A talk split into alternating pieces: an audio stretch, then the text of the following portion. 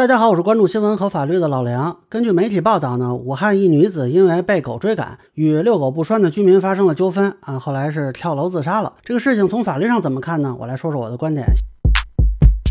啊，卢女士呢，九月份碰上几个业主遛狗不拴绳，她被狗追赶的时候呢，就从路边捡了一根这个木头条子啊，驱赶这个狗。这个狗主人就不乐意了，双方发生了争吵。那么此后，这个卢女士呢？根据他自己后来的描述呢，是被这个狗主人挑衅、辱骂，啊，甚至呢发生过对方带着几个人拿着木棒子围堵他的情况。这个卢女士在业主群里呢，曾经表达过说要拿命来控告，啊，结果遭到辱骂，那么被骂的第二天，也就是十一月十三日，她跳楼自杀了。呃，这个现在物业这边说呢，不能透露狗主人的信息，那么家人呢就来到这个派出所报案，但是警方表示呢，因为无他杀痕迹，不予立案。这件事儿，我个人看法啊，首先，这个狗主人一方的行为跟卢女士的自杀行为是有因果关系的，民事上可以追究侵权责任，刑事上呢涉嫌刑法的第二百四十六条侮辱罪的情节。当然，这个罪名是告诉才处理，也就是说家属要去自行起诉。呃，至于现在这个物业不同意透露狗主人身份啊，我认为可以考虑直接起诉物业。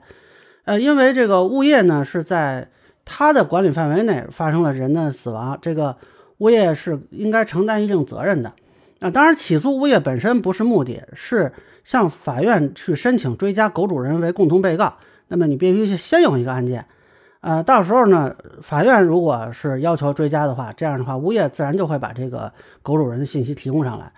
呃，但我对警方这边呢，其实有更多的期待吧，我希望他们能有所作为。呃，确实，这个人呢自杀不是刑事案件，但是这个自杀的原因是由于发生纠纷后，对方侮辱、围堵卢女士的行为。那么，根据《治安处罚法》第二十六条，这种像结伙斗殴啊，或者追逐、拦截他人，是可以处以行政处罚的，轻则警告、罚款，情节严重的可以执行治安拘留。另外，根据刑法，追逐、拦截、辱骂、恐吓他人。情节恶劣的，在公众场所啊起哄闹事的，这个是可以追究刑事责任的，按照这个寻衅滋事罪来处理。那么具体到这个案子呢，不论是小区里还是说业主群啊，这个都属于公众场所，而且呢有视频资料可以看到这个狗主人持这个棍棒乘坐电梯。呃，根据这个卢女士生前的描述呢，我认为警方至少应该先调查一下有没有治安甚至刑事案件发生。另外呢，我想多说几句，就是这个遛狗不拴导致的纠纷啊、人身伤害甚至刑事案件其实不少了。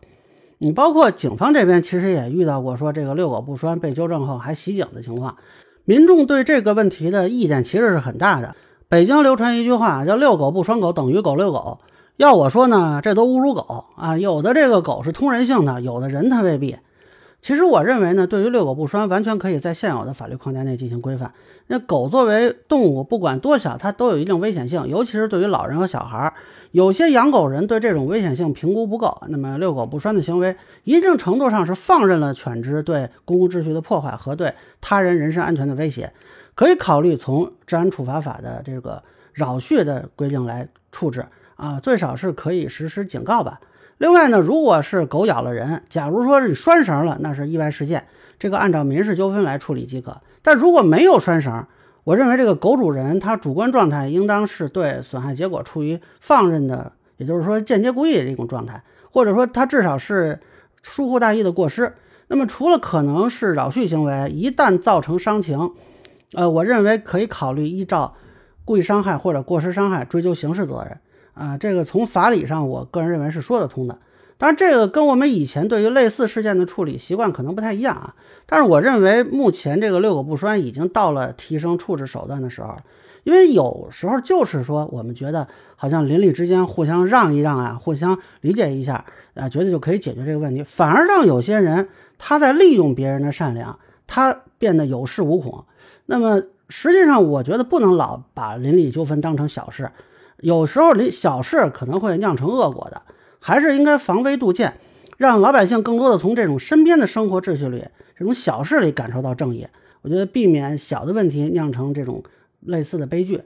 那么，以上就是我对遛狗不拴导致纠纷致女子自杀的一个分析。个人浅见难免疏漏，也欢迎有不同意见小伙伴在评论区和弹幕里给我留言。如果您觉得我说的还有一点意思，您可以关注我的账号老梁不郁闷，我会继续分享更多关于新闻和法律的观点。谢谢大家。